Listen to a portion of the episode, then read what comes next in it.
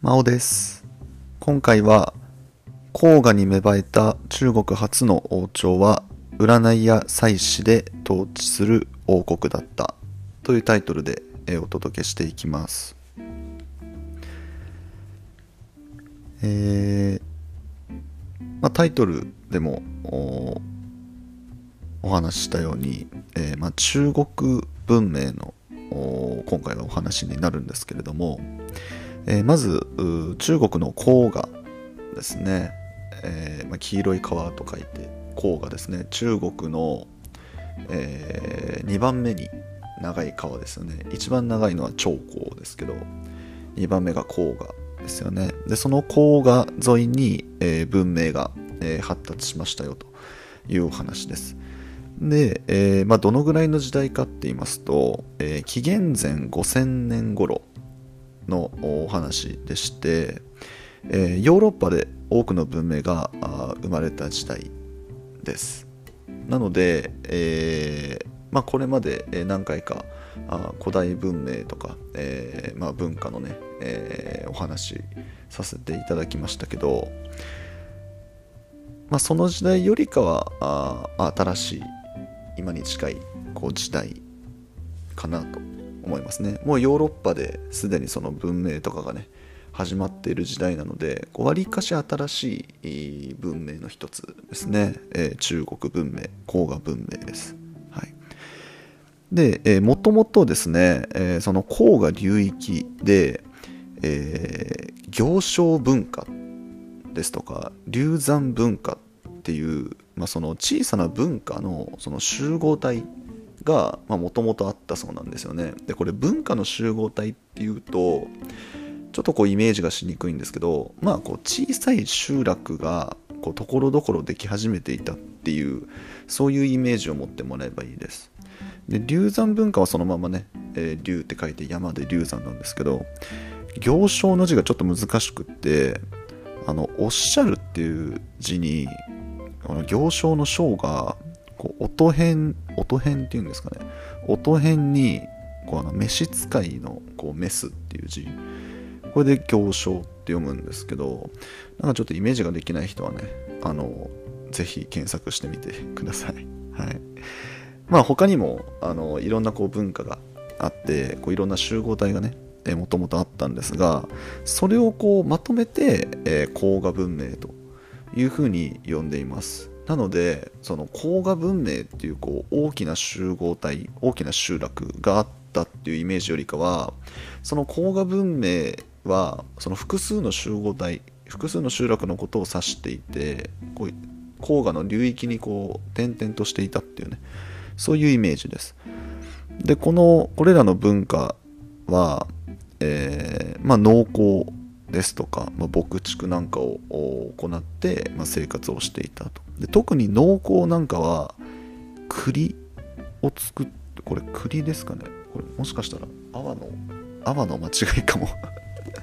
しれないです。ちょっと僕のちょっとあのカンペが間違ってるかもしれないんですけど栗で合ってるんですかね。これちょっと今喋りながら不安になってきたんですけど栗栗で良ければ別に栗でもいいんですが泡でしたやっぱり。ちょっと字が似てて。ごめんなさい。泡ですね。はい。急に栗作るわけがないなと思って。すいません。泡ですね。まああのーまあ、僕らがこうイメージする農耕ですよね、まあ、そういったことを行っていたと。いうことです。はい。で、えーまあその小さい文化が点々としていたっていうその状況に対してですねそれらをこうまとめる存在があ現れるんですよね。でそれの一番最初と言われているのが、えーまあ、王朝なんですけれども「か」っていう王朝です「か」が王朝名ですね「夏」って書いて「か」って読むんですけどでこれがあの一番最初って言われてるんですけどあのこの「か」がですね伝説の王朝でして、まあ、そのあったんじゃないかっていう次元のお話なんですよ。うん、であの二里島遺跡っていう遺跡が、えーあるそうなんですけども二里島っていうのはあの2つの里の頭って書いて二里島って読むらしいんですけどその遺跡がそのかの王朝の遺跡なんじゃないかとえ言われているそうなんですがあの定かではないっていうお話ですね。はいまあ、これがこう本当にあったとしたら、まあ、こう中国最古の王朝っていう、はい、形です。で、えー、その「か」の後ですね、えー、陰という王朝がありまして、まあ、これが、まあ、その事実上現在中国最古の王朝というふうに言われています。まあ、こう確認できる最古の王朝ですね。で当時はですね、えー、黄河沿いに、えー、U と呼ばれる集落が点在していましてこの U っていうのがちょっとこう難しいんですけれどもあの漢字一文字なんですけどこう口にあの色っていう字のこう下の部分でこう U ってね読むんですけど村とも読みます。村とも読むし U とも読むんですけどでこうイメージはですねあの村です。はい。あの木偏のあの村です、なんですけどなんかこう村ってこうちょっと概念的にすごい広いじゃないですか、まあ、大きい村もあれば小さい村もあるっていうねことなんですけどあのここで出てくるその U 村っていうのはこう居住してるエリアをこう壁で囲ってる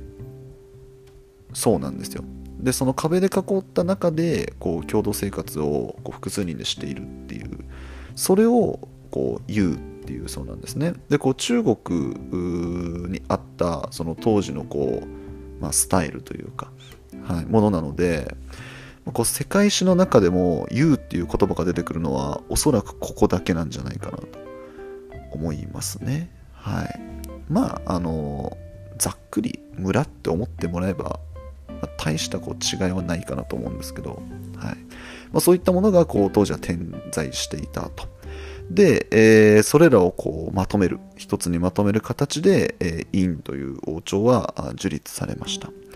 で、この陰はですね、えーまあ、占いですとか、あとは祭祀、祭りですね。で、えー、政治を行った王朝というふうに言われていまして、えー、遺跡からはですね、牛の骨ですとか、あとは亀の甲羅ですとか、まあ、青銅器が発掘されたということです。あの僕がこう覚えてるのが世界史のこう資料集あの高校の時の資料集にこう亀の甲羅をその暖炉というかその火に入れるんですねで火に入れてまあ牛の骨でもいいんですけどその骨とか甲羅を入れてこう割れていくじゃないですか。その熱でこうパキパキってこう割れていくじゃないですか。でその割れ目でその占うみたいな。そういうことをやっていたんじゃないかというふうに言われているそうですね。はい。で、まあ、おそらく、まあ、今僕が言ったお話から来てるんじゃないかなと思うんですけど、えー、今の漢字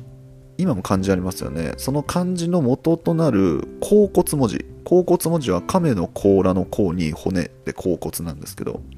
甲骨文字が誕生したというふうに言われていておそらくそのこう割れ目その割れ目のこう形ですとかあとはその亀の甲羅ってこう模様があるじゃないですか。であそことかからまあその文字がね作られたんじゃないかというふうに言われています。で特に、え陰の王様はですね、まあ、それらのその祭り、祭祀の最高権力者に位置づけられていまして、えー、まあ、各優を統率していた各村をね、えー、統率する存在でした。はい、ということでね、陰という王朝があったんですが、え、紀元前11世紀にですね、え滅亡しています。でその陰の後ですね、えー、州という王朝が、えー、樹立されます。州はですねあの漢字一文字で一州二州のあの州ですね。はい。でこの州はあのもともとその陰がその支配していた U の一つだったそうなんですね。で U がいっぱいあるそれをまとめて一つにこう統率していたのが陰だったじゃないですか。でそれのそのうちの一つが州だったそうなんですけどその州は、えーまあ、その他の、えー、たちともその共謀して、えー、陰をね倒したと。でそれらのこうトップにね立ったと。いうふうに言われています。特に、えーまあ、その陰の中でも西側にね、えー、位置していたあ U だったそうでまあ陰のね陰がどこにあったかっていうのも正直もうちょっと古代すぎて定かではないみたいなところがあるんですけどまあそれこそ黄河沿いのね海沿いの方だったんじゃないかなってちょっと僕もちょっと定かじゃないんですけどすみません。はい。うんですね。今の中国の大きさではないです。少なくとも。もっともっと小さいです。サイズ感で言うとどのぐらいですかね。中国ってこう省に分かれてるじゃないですか。うん例えば福建省とか。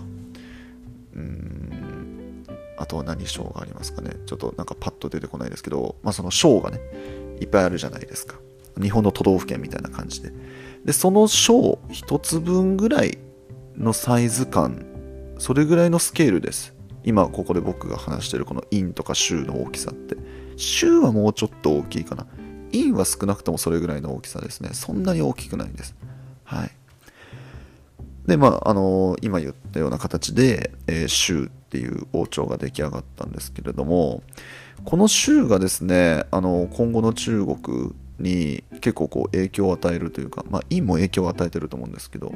こう直接的にね大きな影響を与えていて、えーまあ、中国文化がまあこの後ね、えー、発展していきますけど、えー、その中心となる儒家の思想ですね。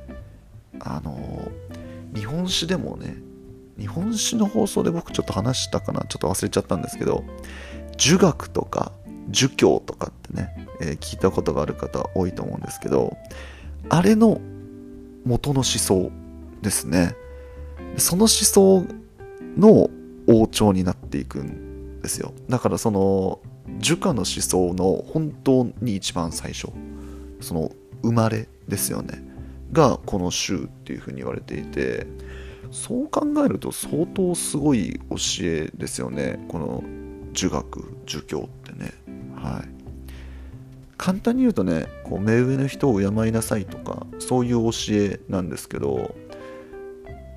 なんか当たり前のような教えですけどでもそれがねこう正しいとされて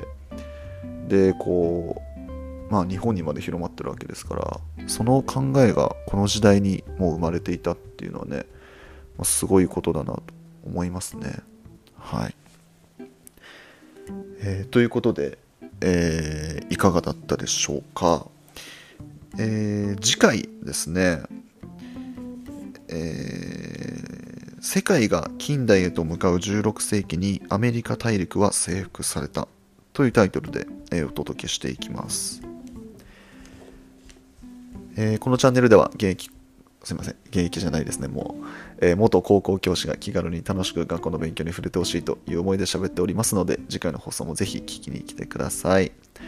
それでは今回以上になります。最後まで聞いていただいてありがとうございました。バイバーイ。